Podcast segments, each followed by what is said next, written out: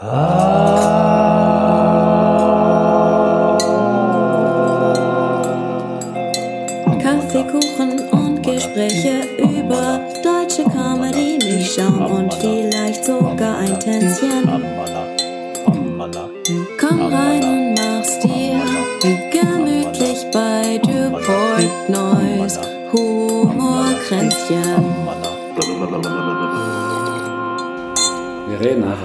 Ja, ja, Das ist kein Interview, ne? Nee, es könnte ein Interview sein, aber mal schauen. Nee, lass uns reden. Okay.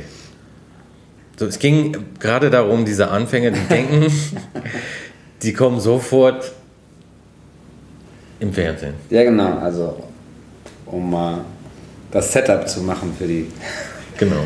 Nee, dass ich einfach jemanden getroffen habe, der jetzt anfängt mit Comedy. Das heißt, der wird im 9. Februar in meinem Open Mic den ersten Auftritt haben und der meinte, ja, er hat jetzt schon acht Minuten und, und das würde gut werden. Und ich habe ihm gesagt, ey, wenn es nur drei sind, ich habe ihm gesagt, mein Tipp, ne? mein Ratschlag war, okay, super, pass auf, nur mal ein, Tipp, wenn du merkst, dass es irgendwann nicht mehr gut besser wird, so dass, dass, es, ne, dass keiner mehr lacht, mach nicht die acht Minuten voll, dann hör einfach auf. So, so. Es ist nicht unbedingt sehr aufmunternd, aber das habe ich ihm gesagt. Und das hat mich nur gewundert, dass der sagte, und da stand noch eine andere Komikerin dabei, die auch gerade erst angefangen hat, so, ne? Und dann sagte er, ja, ähm, er plant so 2015 bei Nightwatch aufzutreten. Und ich dachte, ja, wir haben doch gerade. Es ist 2015. Es ist 2000. Also er meint dieses Jahr. Also wir haben jetzt Februar, das heißt. Und dann. Wenn ja, ich habe nichts gesagt. Ich habe gedacht, weil äh, na, vielleicht sind die Zeiten auch anders, aber. Na, als ich, wann hast du angefangen? Fünf, fünf Jahre, ja, genau. Fünf Jahre. Ich habe 2002 angefangen. Und dann war es so, ähm, ey, mal ins Fernsehen zu kommen überhaupt, war der Hammer, weißt du? Das war so, boah, wenn das irgendwann mal... Überhaupt? Ja, ja Hammer. Und beim Quatsch Comedy Club, ich glaube, ich habe vier, vier Jahre äh, in, auf allen möglichen Bühnen gespielt, bis ich mal beim Quatsch Club auftreten durfte oder so, ne? So war das damals. Und äh, jetzt ist es halt, ja, und ich bin noch verwundert. Aber es gibt, es gibt aber beide Laufweiten. Also es gibt die Typen, die anfangen und vielleicht gar nicht so gut sind, wie wahrscheinlich wir am Anfang, wo die, du merkst, da sind ein paar gute Lacher dabei, aber irgendwas fehlt und dann lernst du, was fehlt und feilst dran. Und die Typen gibt es auch, wo die, da, du musst dabei bleiben, ist was ich eigentlich sagen wollte. Du musst dabei bleiben und lernen und arbeiten. Und dann gibt es die anderen Typen, die vielleicht entweder die Gags geklaut haben oder halt gut, super gut schreiben können und dann die gehen wie eine Rakete hoch, schnell. Die Frage ist halt, was auf der anderen Ende rauskommt. Was passiert in drei Jahren? Ja. Ob die das halten können. Ja, aber das hat sie bei Mario Barth haben sie es ja auch gesagt. Ob der sich halten kann. Bei Hitler haben sie es auch gesagt. Nee, ich habe auch gedacht, Ob der sich halten kann. oft können sie. Aber es gibt auch, ich meine, in den fünf Jahren, wo ich Comedy in Deutschland mache, das habe ich gestern Abend überlegt, es gibt Unmengen an Leute, wo ich die getroffen habe und die waren Feuer und Flamme für Comedy unbedingt. Ja. Und dann, du siehst die nicht mehr. Ich meine, selbst in Hamburg gibt es ein paar. Keine Flamme mehr, ja. Ja, und, ich meine, da kommt immer so eine komische Ausrede, warum die aufgehört haben. Ja? Ja, dass deren Gags geklaut wurden, wobei die Hälfte, ja, aber die Hälfte deren Gags waren Genau. geklaut, weißt du? Die Gags, die ich geklaut habe, sind mir geklaut worden. Ja, ja. Und, äh, oder, ja, weiß ich auch nicht, die haben ihr richtiges Publikum nicht gefunden oder Ja, ja, genau. du denkst, nee, du, äh, der, der dran bleibt, der kommt weiter, irgendwie. Eventuell, ne? Ja. Ist ja, äh, ja, ja, ich, ich hatte auch mal einen. Der fing auch an, da war ich auch erstaunt. Der hatte seinen ersten Auftritt und hat dann auch nur so Witze erzählt, alte Witze, ne? Ja. Da haben sie auch nicht so richtig gelacht, ey. Und dann dachte ich auch, kann man runter und? Ich dachte so, ey, Moment, ey, Stand-Up-Comedy, ne? Ist nicht hier äh, lustige Witze. Witze.de, so, ne? ja, ja. Aber da merkst du ja, wenn sowas ist, was die Leute für eine Meinung über Stand-Up haben oder wie das Bild von Stand-Up-Comedy hier ist. Nämlich, dass es jeder machen kann, Ja. dass man sich einfach hinstellt und dann, ja, und dann ein paar Witze erzählt und das ist es. Ne? Ist die Frage, haben wir das am Anfang, ich frage mich nämlich auch gerade, als ich angefangen habe, war mir klar, dass das ein langer Weg ist und das wurde damals mal gesagt, ja, die alten Hasen, Ja. die haben gesagt, ja, du brauchst zehn Jahre und so weiter, ne? aber, aber hat man wirklich gesehen, was das eigentlich für eine Bandbreite dahinter steht, was man eigentlich alles können muss oder so? Nein, und diese Bücher steht auch nicht drin. Ich habe die alle gelesen und steht auch nicht. Du Hast du gelesen? Was hast du denn gelesen? Judy Carter, ne? Ich weiß nicht, wie es Judy Carter's Buch hat. Jeder redet davon. Ich habe, ah, ich kenne die gar nicht normal Comedy Writing. Äh, ich, ja, die stehen halt bei mir im Regal. Das Einzige, wo ich ein bisschen was gelernt habe, das war ein Buch, da waren Interviews mit echten Comedians drin. Ja. Und das war das Einzige, weil die Interviews haben was gebracht, aber das Buch an sich, diese Techniken und so, das hat nichts gebracht. Aber die, was die Komiker über ihren Karriere oder über diesen Stufen gesagt haben, dann hast du, dann habe ich gelernt.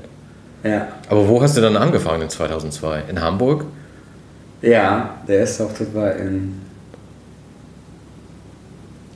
In ähm, na, ich hatte so zwei erste Auftritte. Ähm, ich hatte die ersten Auftritte, da, wusste- da gab es Stand-Up-Comedy noch gar nicht, sondern habe ich. Ähm, ich wollte ja nur auf die Bühne und lustig sein und dann habe ich auch Pantomime auf der Bühne gemacht.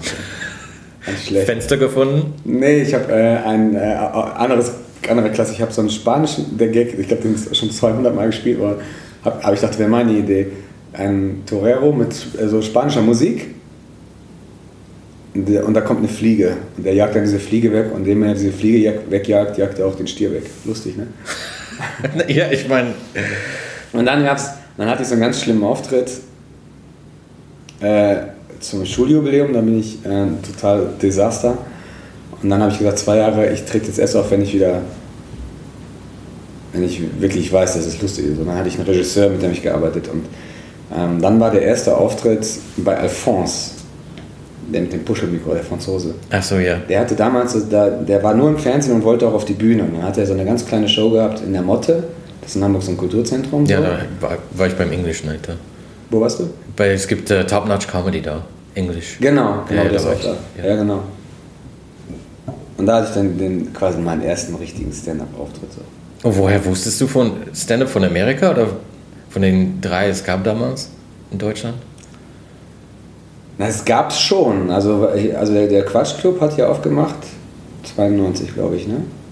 Ja, die hatten gerade 20, ja. Aber trotzdem, es gab's zehn Jahre und es war halt noch nicht so, äh, man wusste, es gab's, aber heute ist ja total präsent und jeder Teenager überlegt ja auch, so, ne, soll ich lernen, studieren oder ich werde Comedian oder ne, das ist ja mittlerweile so, denkt wahrscheinlich jeder. Aber damals war es, man wusste, es gab's, aber es war noch nicht so ganz, ganz klar. Äh, und dann war, wie war das denn? Irgendwie, weiß ich auch nicht. Henry, genau, es war ein Amerikaner, Henry Grant aus New York, Schlagzeuger. Wow. Der hat, mir- ich hatte Jazz, ich habe Jazz versucht. Jazz Comedy oder du hast Nee, Jazz? Jazz. Aber ich will noch immer mal was auf der Bühne über Jazz erzählen, weil es mich fertig gemacht hat. Ey. Also, er ist so schwer. Ich, ich war immer nicht gut, ich war zu schlecht. Was hast du gespielt? Gitarre. Wow. Ja, aber ich hab's, nee, nicht wow. Ich hab's, es war immer zu schwer, ich war immer überfordert, ey. Ich dachte immer, ich verstehe nicht, was, wie geht das? Das ist zu schnell. Also Nein. du wolltest Jazz machen, dann hast du gedacht, okay, das geht nicht, dann mache ich stattdessen Comedy. Dann noch nicht. Nee, das war immer, ich hatte immer so Ausschläge, Ja. so zwischen bürgerlichem Beruf und Kunst. Also ich hatte mir immer zu Kunst, ich hatte oh, ich wollte mal Künstler sein. Ne? Mara, meine Frau, die liest gerade ähm, Henry Miller und die hat mich gefragt, warum ich, ob ich Henry Miller gerne gelesen habe. Ich so, ja natürlich, ey. Wenn der Kreis des Krebs ist, wo in Paris ist, Künstler, kein Geld, weißt du, aber er muss sein Buch schreiben und so weiter. Und das fand ich immer geil. Ne? Ja, ja, ja. Klar. Und äh, da gab es immer diesen Ausschlag in, in die Richtung. Dann habe ich halt so, so in Holland, in Hilversum, so ein vorbereitendes Jahr gemacht. Das heißt, da wirst du auf die Aufnahmeprüfung vorbereitet. Du machst eine Aufnahmeprüfung und dann sagen die, ja, ist nicht schlecht, äh, aber das reicht noch nicht fürs erste Jahr, aber du kannst gerne hier diesen vorbereitenden Kurs machen. Für welchen Beruf? Äh, Jazzgitarrist. Ach so, okay, ja. Ah. Wow, so weit warst du. So weit war ich. Aha. Aber ich Aber- finde ich find es gut in Deutschland, so du willst es studieren, du lernst Jazz. An der Schule statt, natürlich. Ich brauche ja. ich brauche einen Schein. Statt einfach in die Stadt zu gehen wie Henry Miller und auf die Straße leben. Und, äh, Das stimmt. Henry Miller war, war auf keiner Journalistenschule. Nein. ja, ja. also das Künstlerleben fängt an mit einem Schein dann. Ja, aber man denkt das, ne? Das habe ich auch lange gedacht. Das ist aber ist sehr deutsches Denken vielleicht, oder? Ja, ich find, also mich überrascht, dass du sagst, du wolltest Jazz. Also für uns in Amerika, es gibt nicht Punk, mehr Punkmäßig als ein Jazz. Also Jazz ist, äh, das sind echt die Typen, die in der Ecke hocken und die sind ihrer Musik treu. Und, äh, Ja. Nein, wir, wir haben ein Diplom. und hast du diese Aufnahmeprüfung gemacht? Nee, ich habe die dann ähm, dieses vorbereitende Jahr gemacht. Aber es war hart, ey, weil diese Schule halt Also ich bin dann mit meiner Gitarre dahin gekommen und dann musstest du immer halt an verschiedenen Klassenzimmern oder Räumen, so Übungsräumen vorbeigehen, so, ne? bis du dann an deinem Raum bist. Und da saßt du oder saßt vorher im Flur und hast dann gewartet, bis deine Stunde ist. Und ich bin an diesen Türen vorbeigegangen und habe dann gehört, was da, für, was da für geile Typen gespielt haben, so, was sie gespielt haben, so, ne? An jeder Tür so. Ja. ja. Und an der nächsten Tür, und ich dachte, alter Walter, ey, noch so einer. Und du bist noch bei den. Und ich irgendwie, du, du, du, ah, welcher Akkord? Du, du, du. Und, ähm, Nee, nee, dann habe ich gedacht, ich mache diese Aufnahmeprüfung nicht, gar nicht mehr. Ich habe gedacht, nee, ich, ich werde auch kein Jazzgitarrist. Und das, wo, wann, was wolltest du dann werden? Und dann, genau, und dann kam ja der andere Ausschlag, dann wieder so, sagen wir mal, okay, dann ist es vielleicht doch nicht die Kunst. Und dann wollte ich ja Lehrer werden. Dann bin ich nach Hamburg gegangen als Lehrer. Und das war dann so drei, drei Semester. Es gibt aber viele Comedians, die Lehrer waren. Ja? Ja. Das ist, glaube ich, Ja. so der Zweitbildungsweg. Vielleicht ist es, da stehst du auch vor Leuten. Ja, da stehst du Da stehst du auch vor Leuten, die keinen Bock auf dich haben. Ja, genau. Aber die müssen wiederkommen. Das ist immer, wenn, das ist immer, das ist mein Argument, das habe ich immer in der Tasche. Das habe ich wie so ein Colt bereit. Ey. Sobald Lehrer auch nur ansatzweise behaupten, das, was sie machen, ist ja das Gleiche, was wir machen. So, ne? so, das ist ja ähnlich. Ne? So, Sobald sie sich wagen, in den gleichen Raum zu begeben, wo, wo, wir, Äh, wo wir kämpfen, ey, dann sage ich immer, ja, aber dein Publikum kommt wieder, wenn du schlecht warst. und hat auch so ein äh, niedriger Humorlevel, denke ich mal. Das sind Kinder. Das stimmt, ich glaube, wenn du in dreiviertel Stunde zwei Gags hast, dann sind die, sagen die, hey, er ist Ja. ein lustiger Lehrer. Und ich, da, da kommst du durch mit Pipi und ganz groß.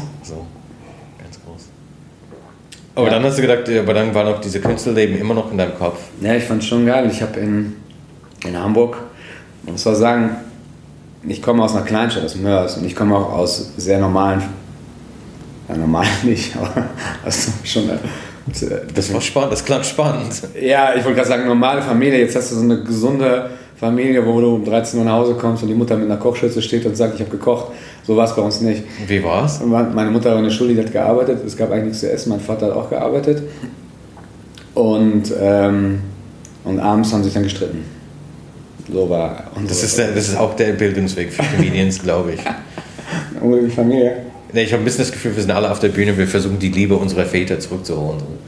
Unserer Väter, Oder Eltern zumindest. Ich glaube nicht mehr, also es war vielleicht, oder Anerkennung, ne? Oder so, ne? Ja, ja, ja. Aber ich bin über den Punkt hinaus. So, ich merke das jetzt, deswegen bin ich auch so, so gut. Oh, jetzt ich wollte eigentlich sagen, Ja. ich bin besser geworden, aber ich wollte eigentlich sagen, deswegen bin ich so gut geworden. äh, nein, oder gut, ich bin immer, ich, also ich finde es gut auf der Bühne. Moment. Ich finde, ich bin gut auf der Bühne. Ja. Ich bin so, wie ich, so, es ist für mich auf der Bühne so, wie ich mir das, wie ich mir eigentlich schon mit, meine Mutter hat übrigens mal gesagt, dass ich mit sechs oder sieben schon gesagt hätte, ich würde gerne Solokünstler werden. Aber das weiß ich nicht mehr. Aber damals habe ich noch Gitarre gespielt, Klassik oder so. Ne? Aber, ähm, aber ich hatte immer eine, eine, eine Vorstellung, wie es ist, wenn du so Kunst machst oder wenn du auf der Bühne stehst. Ja. Also dieses Gefühl von, ähm, weiß ich auch nicht, wie, wie es sich halt anfühlt, wenn du im Flow bist, wenn die Leute zuhören, wenn du, wenn du souverän bist auf der Bühne oder so, ne? wenn es Ja, fließt. ja, ja. Also dieses Gefühl. Und das ist im Moment so, sehr oft bei, bei den meisten Auftritten. Ne? Mal besser, mal schlechter, aber eigentlich ist es so. Und das, deswegen sage ich das äh, äh, so gut. Aber es, aber es bin wirklich über den Punkt hinaus. Aber es war auch ein Punkt, wo, das hat Renate mir immer gesagt, ne, Berger vom, vom Quatschclub. Ja. Weil meine große Schwäche war am Anfang, eigentlich war mein Zeug immer gut. So, mein Material war immer, war immer okay, war immer, es war nicht, nie schlecht oder so. Also das, der Text, meine Ja, Texte. ja, ja. So, ne? Und trotzdem habe ich mich dann auf der Bühne durch irgendwas verunsichern lassen und bin total unsicher geworden auf der Bühne. Ja, dann fährst du auseinander. Bitte? Dann, dann fällt, dann geht das nicht Ja, aber es war halt unbegründet. So, das sagte Renate auch. Die sagte, sie versteht das gar nicht. Ja. Es ist alles total gut und irgendwann irgendwas ist und auf einmal fängst du an zu haspeln, bist du unruhig und unsicher und so weiter. Und ähm, also sehr schnell. Das war halt, weil dann, weiß ich nicht, da jemand komisch geguckt hat oder Ja, ich glaube, das, hat oder. das ist diese Erfahrung, was ich meine mit den Jungen, wo die kommen. Das ist, was man lernen muss. Dieses Ding.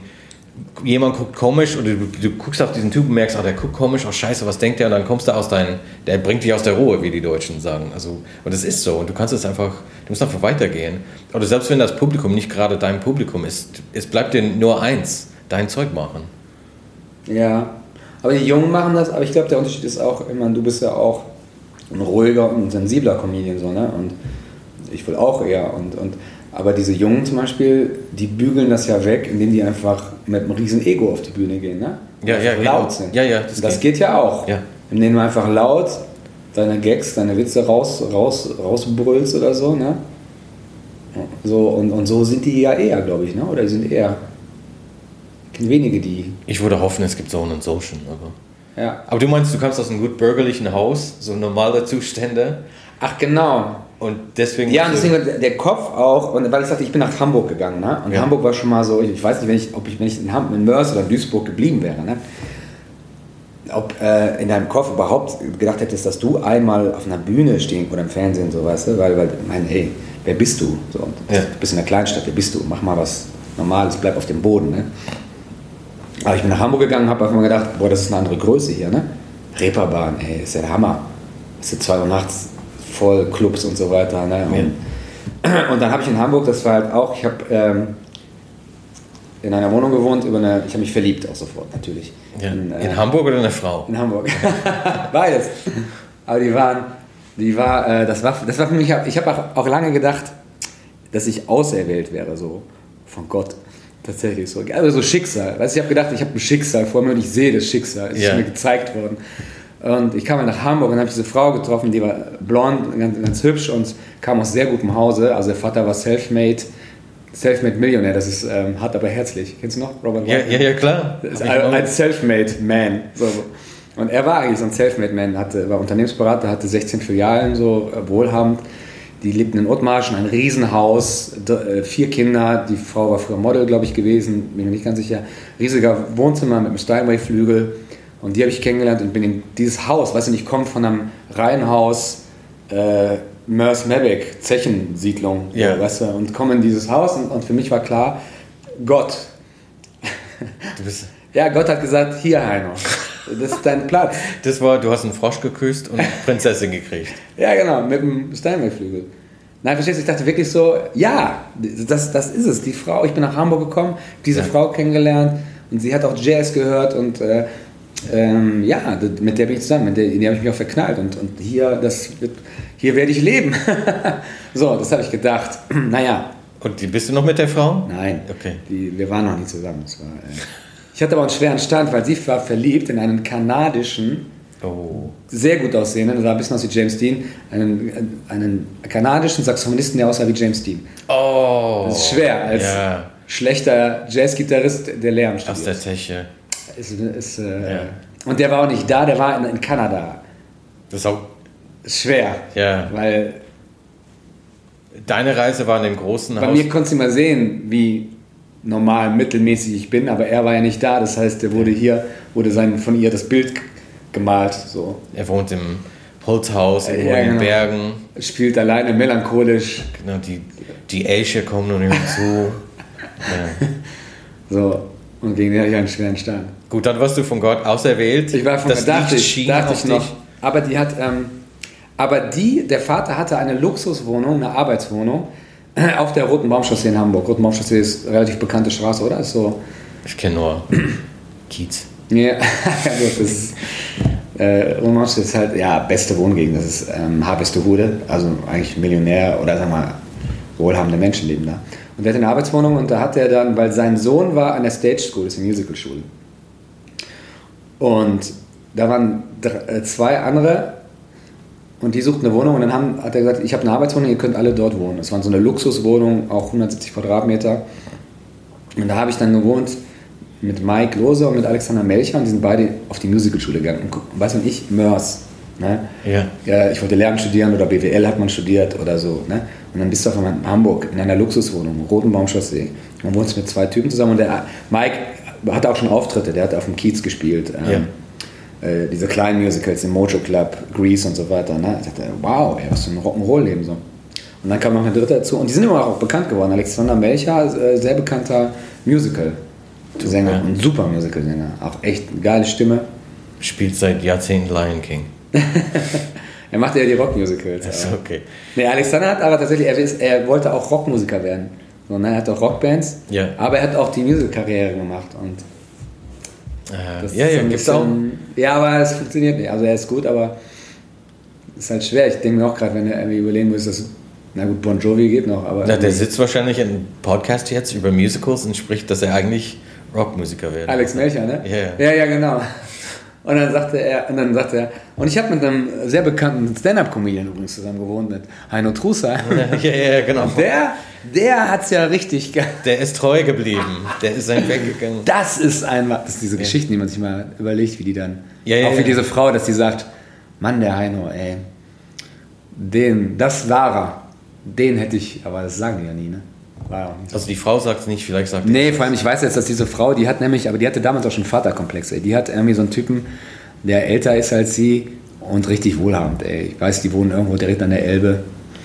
Ich war mal in einer Fernsehshow, weil ich mag Wirtschaftsjournalismus manchmal, ich war in so ein Wirtschaftsding. Und da war eine Frau und die hat mich voll angeguckt. Also ich habe gesehen, weil die dachte, ich bin voll der Finanzkenner-Typ. Und ich habe das fand es immer komisch, wie sie mich ein bisschen äh, angemacht hat und äh, angesprochen hat. Dann habe ich ein paar Jahre später gegoogelt, diese Frau. Und die ist jetzt zusammen mit irgendeinem äh, Botschafter in Washington DC, so 40 Jahre Echt? älter, ja. Drei, wahrscheinlich 20 Ach so. Jahre älter. Ja. Aber weißt du, die hat genau ihren kleinen Ding gesucht. Aha, reicher Typ mit Macht und Ja. boom, zack. ja, geil, ne? Das Witzige ist, dass die dachte, ich wäre so einer. Ich finde es immer noch Ja, der größte Witz an der Sache. ja, Nur weil ich einen Anzug an hatte. ja, aber interessant, ne? Vielleicht war es die gleiche Frau. Ich habe auch einen Freund von mir, ähnliche Geschichte. Wir waren bester Kumpel. Wir, hatten eine Studentenbude zusammen zu dritt, WG. War sehr lustig, geile Zeit. Äh, nur gesoffen, Chili gefressen und äh, Sartre gelesen und Jazz gehört und über das Leben geredet. Boah, du hättest echt das Jazzmusiker-Leben. Du, ich habe ja, ich war am Montag seit langem wieder auf dem Jazzkonzert. Aber nee, was, aber es gab einen Schlüsselmoment für mich, genau, das Verbotene. weil es gab mehrere. Ich habe ganze Schlüsselbund an Schlüsselmomenten. Ähm, Also Gott spricht öfters mit dir dann praktisch. Ja, jetzt nicht mehr so. Jetzt nicht mehr so. Ich glaube, er, er ist auch ein bisschen gelangweilt. Es geht einfach nicht voran. Er guckt auch runter und sagt, ey Heino, ey, immer noch. Laberst du immer noch? Mach doch mal. Ich hatte so viel Hoffnung. Sieben Tage habe ich die Welt für dich geschafft. genau. Hab Stand-Up-Clubs hochgezogen, Und hab Fernsehen erfunden. Und du, Ja. wo bist du? So ein Schlüsselmoment. Schlüsselmoment. Du bist guter Job. Du bringst, ich bräuchte hier- so eine Stimme bräuchte ich, die mich immer wieder auf die Bahn zurückbringt. Ich bin immer in den ganzen Verzweigungen. Irgendwo. Fuck, wo, kann, können Sie mir sagen, wo ich wieder zurückkomme auf meine. Ist das nicht diese Witzschreiben-Methodik, Witze, Trees? Du gehst in eine Richtung, dann musst du alle Äste abschreiben und dann. Ja, habe ich nie. Ich habe nicht so viele Bücher ich gelesen. kenne es, aber ich habe noch nie, hab's Ja. noch nie gemacht. Auf jeden Fall Schlüsselmoment. Wieder. Ah ja, genau. Weil ich hatte ja dann doch so im, im, im, im Gefühl immer so, dass wenn ich doch diese Schule, das ist aber auch, glaube ich, sehr deutsch, diese Schule einfach durchlaufen hätte, so, ne? Dann wäre ich ein guter Musiker geworden, ein guter Jazzmusiker. So Ja. Einfach mitmachen, dabei, einfach nur dabei sein. Ja, ja. Dann wäre ich ein guter Jazz, Jazzgitarrist geworden, der ich jetzt nicht geworden bin. Technisch zumindest. Ja, so habe ich gar nicht gedacht. Ich dachte einfach damals noch so, äh, äh, nein, du bist dann so, ah man, da hättest du es, dann wär's ein richtig, dann könntest du so mit wie die alle hier.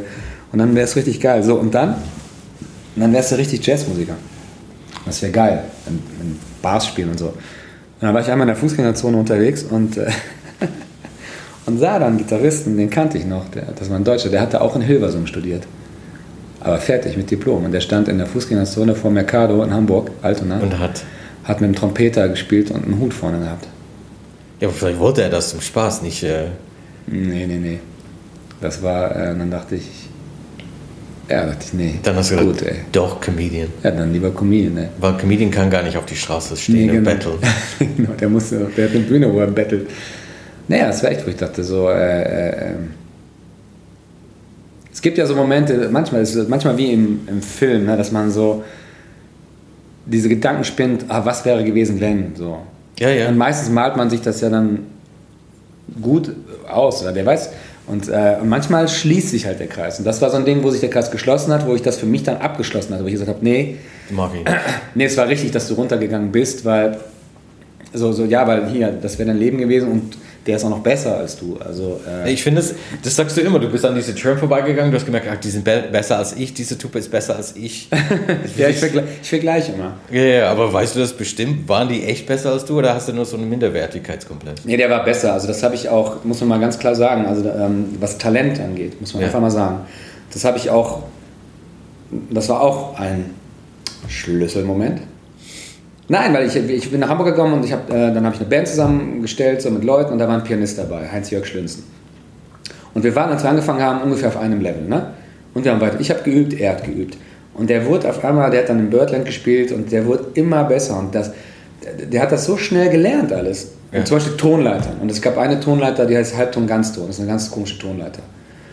Und dann, hab ich, dann, weiß ich, dann hat er mich mal gefragt, äh, was übst du denn gerade so? Und ich so, ja, Halbton Ganzton. Irgendwie. Du, du, du, du, du, du. Er so, ah ja, cool. Und, und zwei Wochen später sagt er zu mir so, ja, ich habe die jetzt geübt, ne? Ich so, wie das die geübt? Die, die kann man nicht in zwei Wochen üben, die muss ja, das dauert ein halbes Jahr, bis du die wirklich drauf hast, bis du, Ja, musst ja, ja. du musst ja auch Melodien damit singen können, mit dieser Melodie. Und dann meinte der, ja, in zwei Wochen.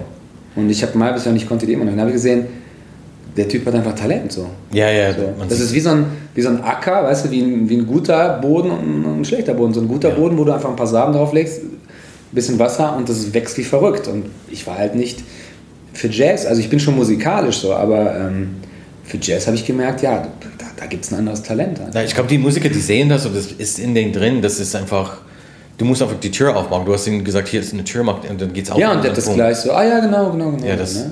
Ja, ja. Aber was denen fehlt, ne? Und da sind wir dann auch bei Jazz, ne? Der war ein fantastischer Pianist und aber auch sehr lustig, weil der hat Medizin studiert. Und Ja. das war, wir waren alle damals so, weißt du, damals in dieser, so Henry Miller halt. Und ich habe immer gesagt, ja, du musst Kunst machen, weißt du? Ja. Weil er sagte, ja, er will gerne Pianist, aber er will, nicht, er will nicht so leben wie die ganzen Jazzpianisten und so weiter. Und er will Medizin. Und ich immer so, du musst Jazzpianist und so weiter werden. Heute sehe ich es anders. Heute will ich auch sagen, Alter, das muss man sich wirklich gut überlegen. ja. Ne, gerade mit Familie und diese, diese Existenznot, die gerade ey, Jazzmusiker, die verdienen ja noch weniger als wir. Ich war bei dem Konzert gestern, äh, Montag, da waren 20 Zuschauer, 6 Euro Eintritt, 120 Euro. Hier in Berlin oder in Hamburg? Hamburg. Ja. Wieso, ist viel, oder? Nein, nein, nein, nicht 20 Zuschauer? Wow, so viele. Wow, so, nee, wir haben, ich glaube, das sind drei oder vier Clubs, die hier jeden Abend fast voll sind. Aber, Ja? Na, weiß ich nicht, die sind immer noch da, A-Train und Ja, äh, ja. wie sie alle heißen. Ja.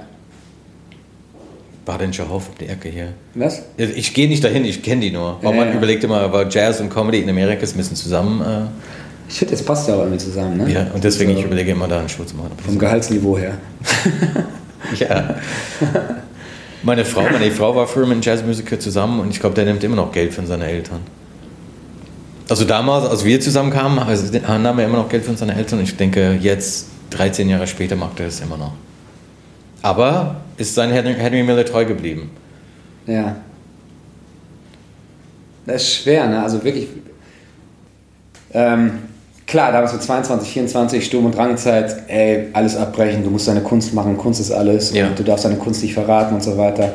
Und jetzt sind wir alle 40, 45 und, und jetzt sieht man ja die Ergebnisse von den Leuten, die ähm, den materiellen Weg gegangen sind, ne? Freunde, Familie, was weiß ich, Maschinenbau studiert, äh, jetzt gut bezahlte Jobs irgendwo und, und wir haben die Künstler auf der anderen Seite. Der Freund von mir, der ist zum Beispiel Maler, ein sehr guter Maler. Ja. Ne? Aber meine Fresse, ey, der, der jobbt halt jetzt immer noch. Der, der muss dann, äh, der ist auch Mitte, Mitte 40 und macht dann Bahnwaggons sauber teilweise. Ne? Lebt in, in 30 Quadratmetern, wo auch sein Atelier ist. Und, Ich, keine, und dann denkst du, ich war, da ich frage ich frag mich wirklich, ich hab, wirklich bin an dem Punkt, ist es das wert? So, weißt du? Oh. Nein, du bist auserwählt von Gott. Natürlich Ich stellst du nicht die großen auserwählt. Fragen, ja. Ja, nee, pass mal auf, guck mal, bei mir ist es anders. Ich habe mal, hier Maren, also meine Frau, die, die äh, A, sie, sie, sie hat ein bisschen was geerbt, also wir haben eine Eigentumswohnung, wir wohnen in Eimsbüttel, ein guter Stadtteil in Hamburg. Sie, Ja. hat, sie hat ein Auto, das heißt, ich fahre mit dem Auto, ich, äh, ich lebe in, in, in guten Verhältnissen, aber, so, aber dank ihr. So. Ja. Ich weiß nicht, ob ich, ähm, wie weit ich alles für meine Kunst irgendwie so opfern würde oder. Ja, du hättest, ich meine, sag mal, du hättest das Geld eintreiben müssen, dann hättest du vielleicht ein bisschen Radio gemacht, Moderator. Ja, ich habe viel Geld ausgegeben, aber ähm, Aber es witzig, ich, hatte, ich habe ein Band, was ich immer sehe, wenn die hier sind, kommen aus äh, Portland und Seattle Earth. Und äh, ich, da habe ich gemerkt, dass ich auch gewonnen bin. Ich war auf einem Konzert hier und stand und habe die angeguckt und habe genau das gedacht, so, ey, Earth, die sind immer ihr Ding getreu geblieben. Die machen ihre Musik, Ja. genau wie sie es machen wollen. Ja. Scheiß auf alles. Und dann habe ich gedacht, oh Mann, ist deren Ruhestand gesichert? Was machen die, wenn die älter sind? Ich hatte echt so, ja, und dann, ich meine, als ob das mein Problem ist erstmal, aber ich habe das echt gedacht. Aber wahrscheinlich verdienen die mehr als ich. Also ich glaube, unter den Musiknerds sind die ziemlich bekannt. Aber ich habe echt so Schiss gefühlt, ah, ist das abgesichert? Aber ich weiß nicht, ich meine, diese ganze, wenn du einfach so einen Beruf ausübst, 40 Jahre lang, dann liegst du am Sterbebett und du denkst nicht an deinen Beruf, oder? Du denkst nicht, oh, weißt du noch, in 74, da habe ich echt den äh, Drehmoment erhöht in dem, weiß, keine Ahnung, was macht ein mechanischer Typ? Du also, denkst nicht, ich hatte diesen einen geilen Moment, wo wir einen richtig geilen Teil produziert haben, weißt du? Ja. Denkst du nicht, oder? Du hast keine. Mein Vater war jahrelang Computertyp beim Ingenieurbüro. Ich glaube nicht, dass er denkt, boah, damals haben wir echt. Also die Leute haben ihre Gehaltschecks zeitig bekommen, weil ich. auf dem Sterbebett. Genau. Aber vielleicht denken sie großflächiger, dass sie sagen, so äh, vom Gefühl her, boah, das war schon, ich habe was, ich habe hab was gemacht, so, habe mein Leben gelebt oder halt nicht. Also ich habe tatsächlich Comedy, ich wollte immer Comedy machen. Mein erster Stand-up-Auftritt war in der siebte Klasse, achte Klasse. Echt? Ja, wir hatten Talent-Shows. Jeder geht da. dann habe ich nur aufgehört, weil ich dachte immer, ein bisschen wie du, ich habe diese ganzen Comedians angeguckt. Mhm. Und klar, du siehst nur die Profis im Fernsehen oder im Club. Und ich dachte, ey, die sind so hammerwitzig, die können alles genauso gut. Warum würde ich das überhaupt wagen? Weil ich komme ja. nie annähernd an den dran. Und dann wurde ich immer älter und habe immer gedacht, naja, ich habe immer Witze geschrieben und. Aber es interessiert mich, aber ist, ich dachte, äh, Amerika ist, ist es nicht anders, dass, je, dass du mit jedem Talent, dass jeder sofort sagt, yeah, you can do it? Go for it? Wahrscheinlich sagt jeder das, aber dann, du hast auch dieses, diese Stimme im Kopf, wenn man auch, also individuell. Klar, alle um dich herum sagen, mach mal, mach mal, geh da hin du kannst, aber dann stehe ich da und denke, ah, ich bin, ich bringe nichts, also ich tauge nichts, warum? Und ich habe echt gedacht, warum, warum will ich noch mehr Scheiße in der Welt schmeißen, wenn es schon so. Ja, aber in Deutschland ist so, du denkst, du denkst selbst, oh, wer bin ich schon? Und um dich herum, die sagen auch alle, ja, wer bist du schon? Was? Ja, ja, ja, ja. Was ist das hier? Aber ich habe dann, hab mit, hab dann mit 40 gedacht, entweder gehst du jetzt auf die Bühne und probierst das, guckst, wie es geht. Ah, die Midlife. Ja, ja, das war, das war meine Midlife-Crisis, echt. Und dann und dann, ich habe auch gemerkt, boah, das ist so viel zu lernen. Ich weiß noch, ich habe Comedians angeguckt und gedacht, es gibt bestimmt Comedians hier, die wissen, in welche Stilrichtung jeder von diesen Comedians geht. So, der kann den angucken und sagen, das ist ein. Ich wusste noch nicht mal die Richtung damals, aber das stimmt. Jetzt nach fünf Jahren kannst du ja, das ist ein Absurdes, das ist ein Longform-Comedian, der erzählt über seine Geschichten, das ist ein One-Liner. Mhm. Man lernt so viel, aber wo du meinst, dieses Flow und auf die Bühne gehen und einfach dich ein bisschen sein auf die Bühne, ja. das habe ich, im Englisch hatte das nach drei Jahren, aber in Deutsch habe ich das jetzt erst seit sechs Monaten. Ja. Wo ich richtig gehe auf die Bühne und kann ja. halt ein bisschen Crowdwork machen. Ja, genau. Und nicht diesen Schiss, wo ich denke, oh, ich sage was Falsches. Genau, mögen die mich, ist es lustig oder nicht? Ja, ja, ja. Das war der Punkt, den Renate, genau, ich habe es auch erst seit ein, ein zwei Jahren, ja. ne, dieses, dieses, dieses Gefühl. Aber das ist das, was Renate immer sagte, irgendwie, dass, du, dass du eigentlich auf die Bühne gehen musst mit dem Gefühl, ähm, das ist okay, was ich erzähle. Ja. Und wenn die lachen, ist schön und wenn nicht, äh, schade, aber ich kann es nicht ändern. Weil Eben, das meine ich. Das Ding ist okay, aber früher war es halt so, oh Gott, das ist nicht gut, was ich erzähle. Das ist, das ist wirklich nicht gut. Und jetzt denke ich, was heißt, ich sage nicht, es ist gut oder es ist nicht gut, aber es, es ist halt so, was ich denke. Also meine Meinung ist so, was ich denke irgendwie. Ne? Ja. Und, so, und das ist halt viel gesünder, aber ich finde, das hat nicht nur mit Comedy zu tun, das ist generell eine, eine, Haltung, die man, die ich jetzt erst mit Mitte 40 habe, generell im Leben. Dieses, dieses so, das ist okay, äh, was ich mache und ich lasse mich nicht mehr so viel beeindrucken von na, ich Wobei, ich war gestern in Borchardt sehr und das beeindruckt mich doch noch da, diese, diese Welt, ey. Diese Achso, ihr wart in Borchardt Essenheimer, ja, ne? Du. Ja, gestern auch wieder. Immer mit äh, Oliver. Echt? Der geht halt gerne dahin, der mag das so. Ist ja auch ein, guter Laden, kann man gar nicht sagen. Die Leute sind total nett, die Kellner sind super gut und das Essen ist gut. Aber diese ganze, das ist halt meine Fresse, ey. Das ist einfach, die, die sehen alle so gut aus, die Typen da, ne? Unglaublich viele. Olli meinte, das stimmt, das ist so ein bisschen wie Paris. Ja, ja. mich wundert, dass Borchardt noch in ist, zehn Jahre später oder 15 Jahre ja, später. Ja, ich weiß nicht, ob es in ist, aber es war halt immer noch und Alter, die Typen sahen auch alle so gut aus und alle so, so, so teuer und gut gekleidet, weißt du, so, so alles, du, du sagst die Uhr und du sagst, es ist eine teure Uhr, eine gute Uhr und, äh, und alles so, so passte gut, so, eine, so ein Typ, Jeans und dann hat er noch so eine geile Figur, also er ist einfach so ein richtig attraktiver Typ, Mann, weißt du? Groß, ja, schlank, beide Schultern, dann so ganz dichtes, wie so ein französischer Schauspieler auch, so, so dichtes, so wie Champagne, so, so ja, ja, dichtes schwarzes Haar, drei Tage Bart und dann saßen sie bei einer Flasche Rotwein, die wahrscheinlich auch tierisch, also die haben auch Kohle, du weißt genau, der geht raus und steigt irgendwie in sein, weiß ich, Mercedes-Kombi oder, oder so weiter, so, so, und ich dachte, boah, ich habe dann immer das Bild, dass die so ein totales Leben leben, ey, schön, weißt du, Kohle, einen Job, vielleicht eine Agentur, einen eigenen Laden oder so weiter. Und dann äh, muss ich sagen, das hat mich gestern doch noch beeindruckt. Boah, ich bin immer so hin und her zwischen, ich bewundere es und dann ekelt es mich an. So. Dieses, für mich hat ich denke dann auch, das ist auch so ein oberflächliches Leben, die dann so, ja, und dann redet ein bisschen über Politik, bla, hier, und es läuft alles gut und äh, ach komm, wollen wir dann noch was essen gehen, morgens eine Ausstellung, wollen wir uns die angucken oder so weiter. Das so, ne? Ja, aber ich, mich, ich finde es mich beeindruckt, wenn es irgendwas ist, was jemand selber aufgebaut hat. Also ich finde, wenn das, vielleicht war das ein Journalist und der hat jahrelang als Journalist gearbeitet, dann ist er umgestiegen, also ein Publizist oder wie das heißt, und dann ist er vielleicht jetzt Lobbyist und hat was, echt jeden Tag hat er 14 Stunden gearbeitet für das, was er daran glaubt, ob wir die Ideologie folgen können, aber nicht, aber der hat selber aufgebaut. Und dann sieht er auch noch gut aus und kann jetzt teure Kleider leisten. Dann, mich imponiert das schon. Ich denke, der hat sein Leben für irgendwas ge gegeben und gemacht. Dann ist bei dir aber wirklich, du, du dich beeindruckt, eine Leistung. Ja, aber das meine ich, aber du, und für mich, wenn ich so einen Mensch sehe, manchmal denke ich, der hat es nur geerbt, der hat es nicht verdient. Und bei anderen denke ich, vielleicht hat er es verdient, vielleicht hat er jahrelang gearbeitet und der geht in Borschatz, weil er gesehen werden will, aber der kennt auch jeden da, weil er mit denen gearbeitet hat oder irgendwas gebracht hat. Ja, das stimmt, aber ich finde, wenn so, weißt du, wenn du in so einer Gruppe bist oder in Borchardt, da sind halt so 80 Leute.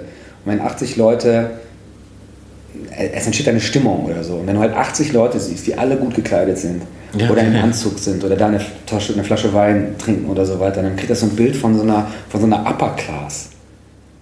Ja, ja. Wo, und ich denke dann immer, meine Fresse, ey, so, äh, so Müllmänner, weißt du?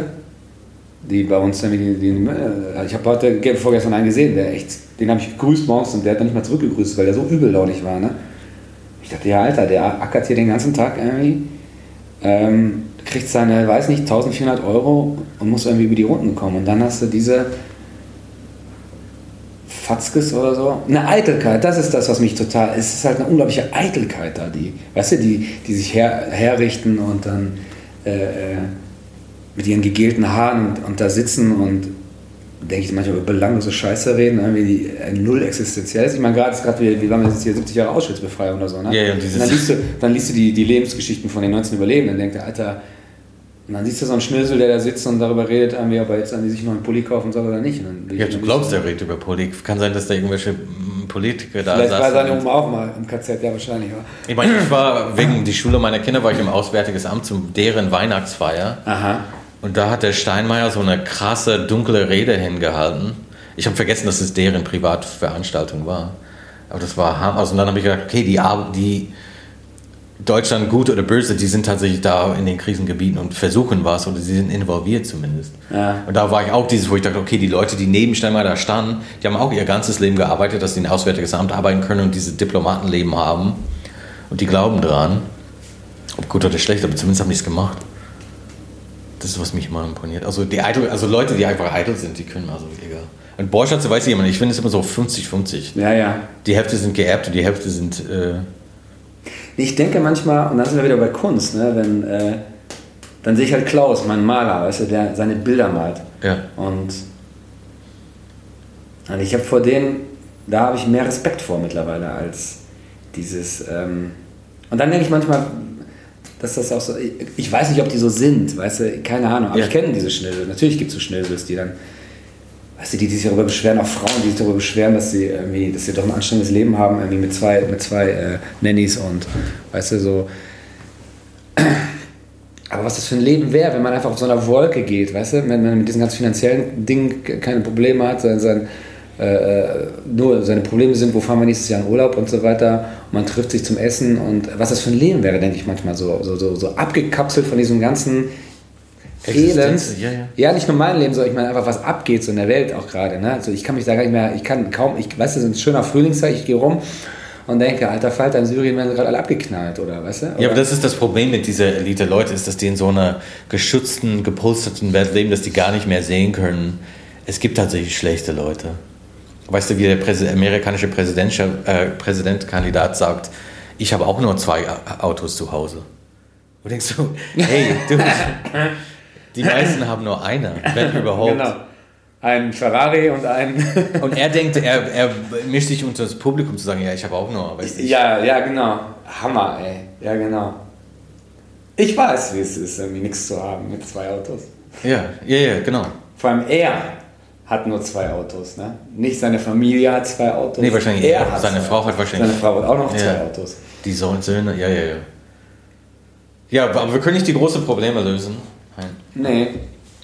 Wann wusstest du, dass du das schaffen würdest dann, Comedian-mäßig? Ah, danke. Ja. Du meinst, ich habe es geschafft? danke, Drew. Irgendwie? Ja, schon, dass ich es schaffen kann. Ähm, naja, der entscheidende, also ein Einschnitt war 2006, wo ich dann, ich habe ja noch ge- gearbeitet nebenbei, ne, gekellnert, Aha. bei so einer Zeitarbeitsfirma. Mit 32 stand ich beim König der Löwen an der Spüle und habe äh, Ketchup von den Tellern gekratzt. War, war fürs Ego nicht der beste Job, sag ich mal. Wenn ich Vielleicht- gewusst hätte, dass Gott mich auserwählt hat, dann hätte Genau. ich vielleicht aufgegeben. hat da Gott mich auserwählt. Da, da hast du gedacht, der will mich nur auf die Prüfbank stellen. So. ja, genau. ja, natürlich. Wie, genau. Bisschen Job. Ja, klar. Ne, und dann war der Schritt halt zum äh, hauptberuflich so, ne? 2006. Und das Ja. war also geil, einfach jetzt. Und wie hat sich Deutschen Comedy geändert seit 2006 bis jetzt? Ich glaube, jetzt es ist unglaublich ähm, vom kommerziellen her professionell geworden. So. Also ich rede jetzt mal nicht von dem Material, was auf der Bühne passiert, so was Ja. sie erzählt. Also das, das, so das Niveau, ne? das ist ja, kann man, naja, sagen wir so, nicht so berauschend, aber, aber dieses ganze drumherum, die, ähm, das heißt, wie schnell diese jungen Comedians sofort ein Jahr, dann haben sie eine Agentur, zack, Ja. dann sind sie im Fernsehen, dann haben sie ein Solo. Die sind dann gleich bei Facebook, haben 18.000 Fans. Ja, ja, ja. So, ne? Ich, ich, ich kriege immer einzelne Fan ein und du hast wieder einen neuen Fan. So, weißt du, so, dann sage ich, hey geil, 1407 habe ich jetzt. Ne? Ja, so denke ja. ich. Ne? Ich habe mal Luke getroffen, das fand ich auch lustig. Dann, dann äh, nee, genau, dann meinte ich, äh, habe ich gesagt, dass mir hat mir jemand, ich, nach meinem TV-Totalauftritt habe ich 50 neue Likes gehabt auf Facebook. Ne? Ja.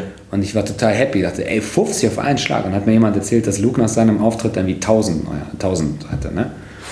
1000. Und dann habe ich Luke das erzählt, einmal habe ich weil als Geschichte zu Luke und übrigens, dann habe ich gehört, dass du 1000. Und er lachte so und sagte, nee, jetzt waren äh, 2000. Yeah. Und das, glaube ich, das, es ist äh, unglaublich. Ähm, du wirst wie, ich habe das Gefühl, diese Jungen, die werden wie in so einen, in so einen Beschleuniger gepackt, weißt du, wie in so ein, so, ein, so, ein, so ein Gefährt mit so einer Bahn. ja. Da kommt die Agentur, sagt so rein, dann die, diese Kapsel zu, fumm, und dann Ja, geht's ja. ab in diese, in diese Comedy-Bahn. So, weißt du? Du bist, du kriegst dein Stigma, du bist der Student, du bist der Schüler, was weiß ich, und dann geht's so ab. Und, und das war, und das geht halt total schnell heutzutage. Das ist Wahnsinn. So, ich, das was ist mich frage, ich frage mich so, wo in drei Jahren das schreiben die dann einfach einen neuen Solo und es geht einfach weiter. Weil es muss, äh, der Kapazität ändert sich nicht, oder? Die, also haben wir die Kapazitätsgrenze erreicht oder gibt es noch Platz? Das heißt, wenn die nach oben gehen, muss jemand unten ausfahren. Achso, nee, ich glaube, es gibt total Platz. Also ich meine, ey, Ju, guck mal, es gibt seit 20 Jahren gibt es Stand-Up-Comedy jetzt in Deutschland. Ne? Ja. Und es gibt in ganz Deutschland keinen einzigen wirklichen Comedy-Club, außer vielleicht Kukabura, könnte man sagen, Ja. in Berlin. Also ein Comedy-Club, wo jeden Abend irgendwie Comedy läuft, äh, gibt es nicht. Es gibt Shows, in jeder Stadt gibt es Shows. Es gibt Comedy-Shows, Ja. die vielleicht einmal im Monat sind oder zweimal im Monat oder vielleicht einmal die Woche. Aber es gibt keinen richtigen Comedy-Club. Ne? Und ich war in England, ich weiß, jede Stadt hat irgendwie sechs, sieben Comedy-Clubs, Ja. weil die Leute alle zu Comedy gehen. So, und in Hamburg, wir haben, wir haben im Monat, weiß ich auch nicht, in der Woche haben wir vielleicht zwei Shows oder so, ne? Quatsch Comedy Club und vielleicht noch irgendwas. Also ich glaube, es ist total Potenzial da, wenn man die richtigen Zuschauer bekommt. Also die, die Jungs, so, so, so was, 20 bis 50 mit was, ein bisschen was in der Birne jetzt, die Ja. auch mal irgendwie Leute auf der Bühne sehen wollen, die dir was zu sagen haben. Ne? Das glaube ich schon. Und wie kriegst du dieses Publikum? Tja, du, du sprichst mit dem schlechtesten Marketing-Comedian Deutschlands, glaube ich. Na, aber eigentlich, deswegen hast du den Comedy Club, das ist der Job des Ah. Clubes, nicht des Comedians. Nein, ich glaube, tatsächlich musst du heute mit Facebook und YouTube und äh, du musst die Leute irgendwie abholen. Ne? Und wir brauchen aber auch die Comedians, die das leisten können, ey, die einfach auf der nicht mehr diese Witze erzählen, die du hundertmal gehört hast, oder diese, äh, sondern echt Leute, die, die, die, die ich glaube, jetzt Comedy braucht Tiefe, also, ne? Ja. Also, dass man auf der Bühne und da ist jemand, der, der erzählt wirklich mal, legt die, was, was abgeht oder so, was ihn beschäftigt. Und was dich auch beschäftigt, ne? Das sind ja ähnliche Themen, so, ne? Existenz, Krieg, was weiß ich, ne? Magst du das? Ja, im nächsten Solo soll es zumindest soweit werden. ja, warum machst du es nicht? Doch, doch, bin ja, bin ja dabei. Okay. Bin ja dabei. Aber es ist halt schwer, weil du wie gestern auch in der Show bist, wie äh, Nightwash. Ähm, da sitzt halt ein Publikum, das deutsche Publikum ist halt Comedy gewöhnt, so wie Comedy im Moment ist. Da kommt jemand auf die Bühne und erzählt ein paar lustige Sachen. So. Ja. Und wenn du hingehst und sag mal, A, ein bisschen subtiler bist oder auch über Dinge redest, die so ein bisschen äh, grenzwertig sind, über Behinderte zum Beispiel oder so, dann merkst du halt, dass das Publikum so weggeht, ne? Dass sie Ja, so ja, sagen. "Mm, oh, das ist jetzt aber so, ne? Äh, also da kann man das gar nicht so machen. Du, quasi kannst du dein Zeug äh, ähm, und das ist, wir brauchen, wir brauchen ein anderes Publikum, ne? Und die müssen aber auch erzogen werden, die müssen wissen, die müssen auch verstehen. Ich glaube, die müssen halt einfach jetzt so. Ich glaube, in Amerika, wenn du in einen Comedy Club gehst, du gehst mit einem ganzen, du hast einen ganzen äh, Pack an Erfahrungen, was Comedy heißt und was Comedy ist. Und äh, du hast nicht die Erwartungen. Ich glaube, das Problem ist auch die Erwartungen. Absolut. Ich meine, guck mal, du siehst so allein in einem Quatsch Comedy Club oder wo auch immer sitzen auf einmal zehnjährige Kinder. Ja, ja, ja. Und dann, dann siehst du doch, was denkt ihr denn, was, was wir hier machen auf der Bühne? Ja, das, die Kinder mitbringen. Glaubst du, ich hole jetzt einen Ballon raus und mache ein paar Tiere oder was? Natürlich rede ich über Sex und so weiter. Das dann, aber das ist, das ist halt noch nicht klar.